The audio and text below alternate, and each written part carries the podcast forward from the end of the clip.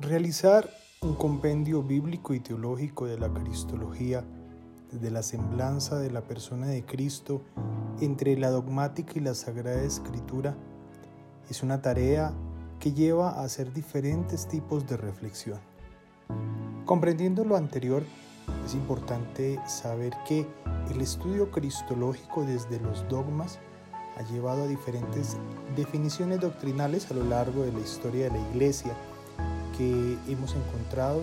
y algo de ello que es importante reconocer es que hay una verdadera cristología que tiene que ser fiel al Evangelio y a la Iglesia Católica. Sobre esto hay que comprender que los conceptos claves de la doctrina del magisterio eclesiástico sobre Jesucristo son la distinción de persona y naturaleza y pues la consiguiente unión hipostática, que esos son conceptos que alcanzaron su gran configuración en las afirmaciones del concilio de Calcedonia. También la doctrina de fe en Jesucristo se pudo concretizar en los dogmas de los concilios de la Iglesia antigua, como lo son de Nicea, Éfeso, Calcedonia y Constantinopla III. Y con ello los católicos y ortodoxos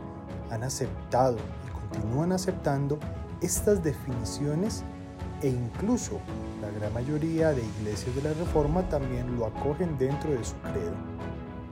En este proceso del conocimiento de la dogmática en Cristo, es importante que conozcamos que el judeocristianismo es el primer intento por conocer la identidad de Cristo. Esto más o menos lo encontramos a mitad del siglo II y esto viene dado por el anuncio o la vivencia del querigma, que luego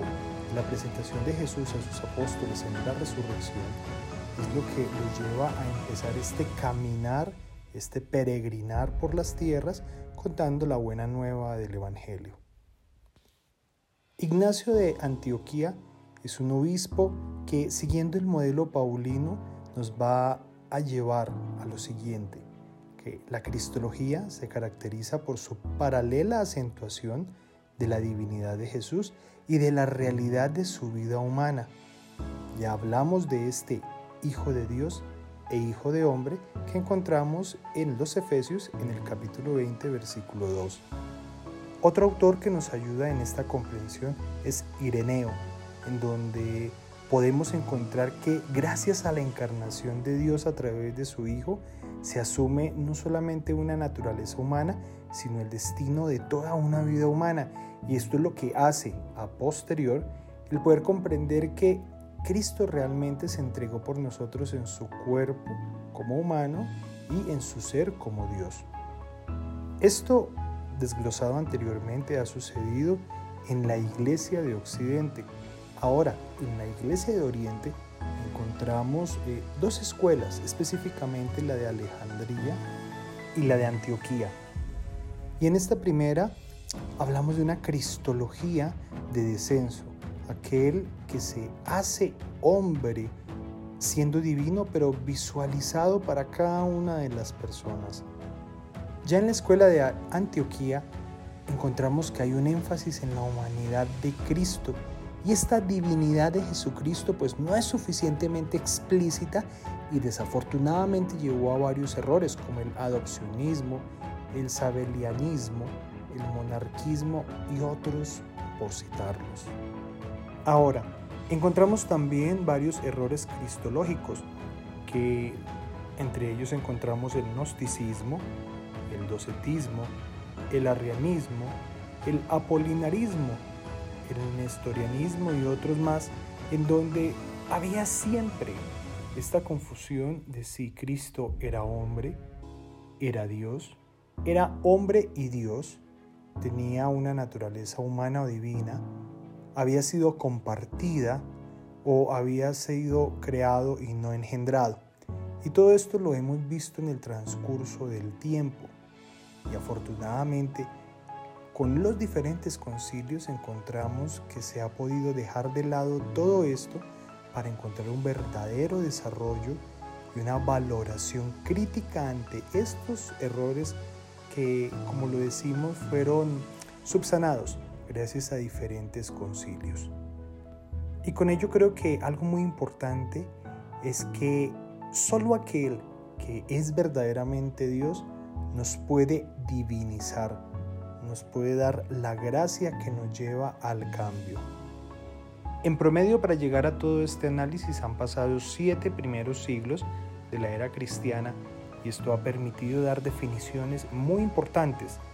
que una de ellas, la de Calcedonia, es la que ha conglomerado absolutamente todo. Gracias a esto, se podría haber pensado que se había agotado el misterio de Cristo, pero con el transcurso del tiempo y la búsqueda dentro de la Sagrada Escritura, pues ha permitido que haya un mayor enriquecimiento de esta visión cristológica en nuestro siglo presente. Y gracias a esto encontramos que este Jesucristo es esa segunda persona, siendo mismo Dios, que es autor incluso de la Sagrada Escritura gracias al influjo del Espíritu Santo, que ha inspirado a hombres y que ha enseñado la verdad. Y este Cristo es palabra única de la Sagrada Escritura, porque como lo dice la Dei Verbo, la palabra de Dios expresada en lenguas humanas se hace semejante al lenguaje humano, como la palabra del Eterno Padre, asumiendo nuestra débil condición humana. Aquí Cristo se hizo semejante a los hombres y es importante comprender esto que se ha dicho, pues la Sagrada Escritura, al hablar de Cristo, nos enseña el buen vivir, nos une al corazón propio de la iglesia y nos va conduciendo a lo que nos dice Dios, que debemos ser como este cuerpo que construye el ser de Dios.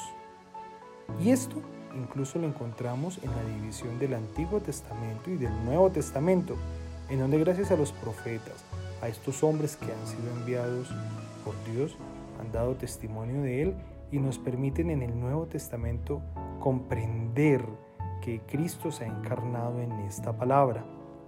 Si no hubiésemos comprendido el mensaje de los concilios, el mensaje dado en estos primeros siete siglos desde la dogmática cristiana, no hallaríamos valor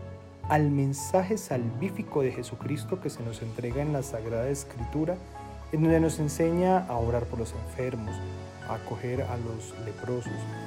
a ser alimento y vida para el otro y volvernos incluso ayudantes de este pastor que gracias a las bienaventuranzas nos va a llevar a comprender que el camino real de la salvación es el descubrir los diferentes misterios de Cristo.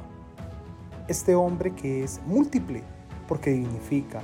es hijo, es padre, es misericordia, es revolucionario con todo lo que ha querido cambiar en su historia, en su tiempo y en su pueblo, porque es un ejemplo y un justo, es el amor completo, el consejero y amigo que se ha necesitado, se necesita y se continuará necesitando en el transcurso del tiempo. Finalmente, es necesario realizar este análisis comparativo en estas dos semblanzas desde el compendio bíblico y teológico de la Cristología,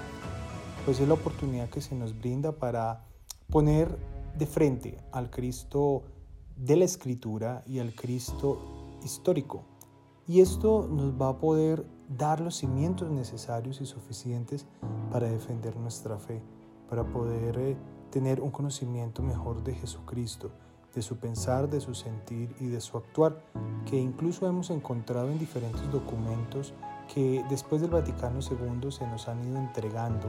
gracias a esta iluminación del Espíritu Santo por medio de los apóstoles, que en este caso han sido los papas, y que gracias a esos escritos se nos ha invitado a modificar lo que venía de antaño, incluso a hacer estos profetas nuevos, estos profetas de jean, estos profetas de zapatillas, de tenis, que van cada día luchando por las injusticias sociales, tratando de cambiar la realidad de los pueblos, esta realidad que nos aqueja gracias a la desigualdad, que en otras palabras era lo que siempre Jesucristo trató de dividir, de retirar, de eliminar. Sin la dogmática no se comprende la Sagrada Escritura. Sin la Sagrada Escritura no se comprende la dogmática. son necesarias ambas para descubrir quién es realmente Jesucristo.